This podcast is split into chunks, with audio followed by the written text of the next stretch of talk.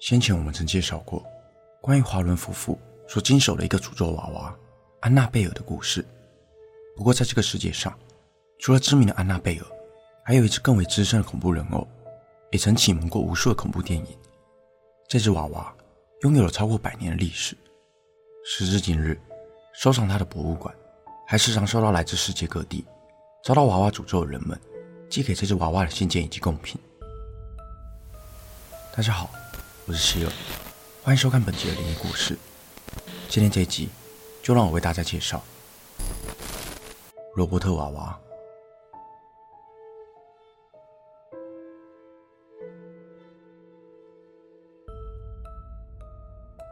这只看似无邪的人偶，是由德国专门生产绒毛玩具的知名工厂施泰福于1904年所生产的娃娃。同年生产的。是以可爱闻名全球的泰迪熊玩偶。然而，不同于泰迪熊，这只娃娃却在日后以恐怖的形象给人们留下深刻的记忆。故事是这样的：一个名叫罗伯特·尤金·欧特的小男孩，从祖父的手中收到了这个娃娃。娃娃身长一百公分，当时还只有六岁的他，就和这只娃娃差不多高。小尤金特别喜欢这只娃娃，把它当作是自己最好的朋友。小尤金更用自己的名字罗伯特替他命名。从那天开始，小尤金和罗伯特娃娃每天形影不离。他会和罗伯特娃娃一起睡觉，一起玩耍，甚至会带着罗伯特娃娃出门逛街。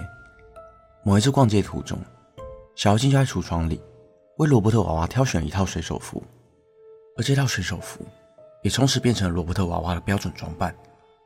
然而，没过多久，欧特一家人开始发现，家中的物品时常莫名的消失，家具也时常遭到不明的破坏。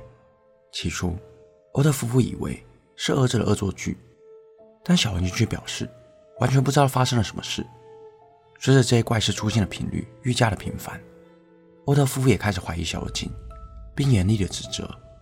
年幼的小尤金才吞吞吐吐的说：“是罗伯特叫我这么做的。”不意外的。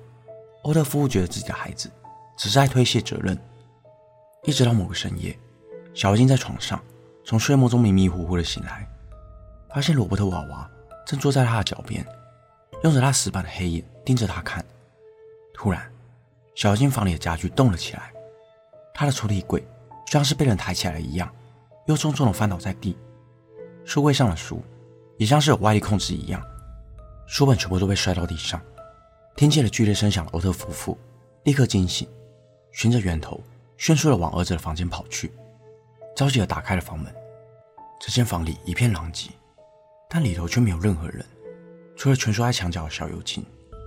不过幼小的小尤金是怎么搬倒那些巨大的家具？然而，他们也注意到了，尽管整个房间都像是被打劫了一样，没有一件物品是安好的，只有那只罗伯特娃娃依然直挺挺的。坐在小尤金的床角。尽管那晚的事件令欧特夫妇感到十分的诡异，并对罗伯特娃娃开始有了不安的臆测，但是小尤金在经历了那晚的恐怖事件之后，却更加对罗伯特娃娃感到痴迷。接下来的日子，小金会与罗伯特娃娃交谈说笑，仿佛罗伯特娃娃是一个活生生的小男孩一样。偶尔，欧特夫妇也会听见小尤金房里剧烈的撞击声，但是进房之后。确实看到儿子以及他心爱的罗伯特娃娃静静的坐在床上。小尤金与罗伯特娃娃之间的依赖日与俱增，但渐渐的，小尤金也开始感到不对劲。他发现自己的其他玩具陆续的遭到破坏，而他心里知道，这是自己最好的朋友罗伯特娃娃做的。这只娃娃对于自己小主人的控制以及占有欲，已经到达了难以想象的地步。他不喜欢单独待在家里。只要小金外出上学，罗伯特娃娃就会在房里制造出各种诡异的声响。渐渐的，欧特家有一只恐怖娃娃的传闻，也在街坊邻居之间传了开来。曾有邻居的孩子经过欧特家门口时，就看见阁楼的窗口有罗伯特娃娃移动的身影，或者是上秒还在窗台的娃娃，下一秒立即消失。还曾有一名水电工正在欧特家修理水管时，听见了房里传来了孩子玩耍的声音。不过当时，小尤金并不在家。水天空循着声音来到小尤金的房门口，打开房门，确实看见罗伯特死死地盯着他。诸如此类的怪事，不停地发生在欧特一家里，一直到小尤金长大成人。尤金到了芝加哥艺术学校，而他并没有带着自己心爱的娃娃。前面说过，罗伯特娃娃并不喜欢独自被丢在家中，因此欧特夫妇时常会听见阁楼传来急促的踱步声，有时还会发出十分诡异的笑声，似乎是罗伯特娃娃在对主人的离去表示抗议。尤金的母亲深知。这个娃娃有着超自然的力量，因此他并不希望与这只娃娃有过度的接触。在儿子离家读书后，有时他仍需要进入阁楼的房间，每一次都会在房里不同的位置找到罗伯特娃娃，且每一次罗伯特都是正脸面对着他。因为恐惧，他总是选择视而不见。拿完东西后，就锁上门，匆匆离开。后来，尤金在巴黎遇见了自己的妻子。结婚之后，两人便搬回了美国。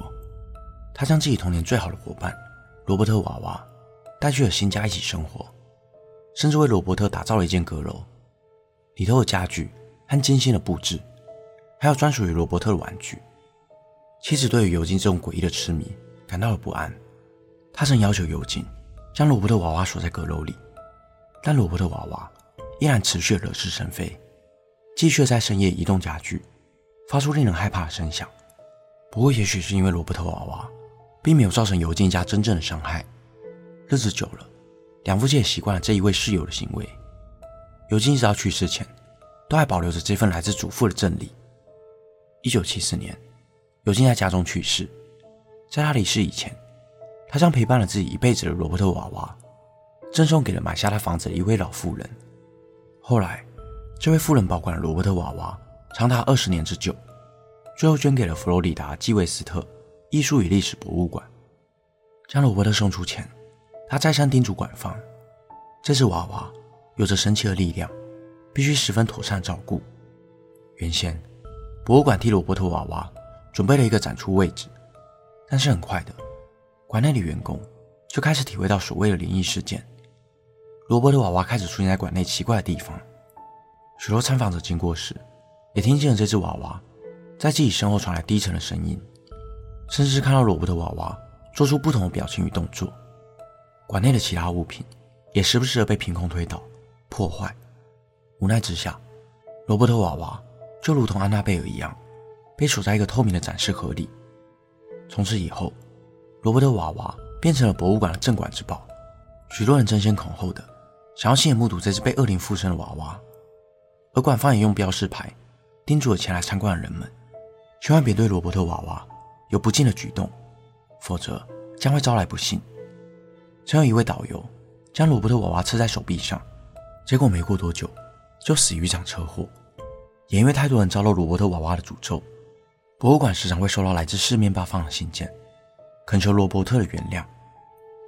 罗伯特娃娃的故事后来被改编成了多部电影，包括《罗伯特的复仇》、《娃娃罗伯特》等。一直到二零二三年的今天，罗伯特娃娃依然被锁在基韦斯特博物馆内一个透明的展示柜里，而关于他的恐怖传说也不停的增加。尽管他的主人尤金已经离开了人世多年，但是这只穿着水手服的娃娃依然用那空洞的双眼凝视着人们对他产生的恐惧。本期的内容就到这里，如果想看更多都市传说系列的影片，欢迎订阅我 YouTube 频道。如果想要听的，也可以到各大 Podcast 平台上关注我。我是希尔，我们下次见。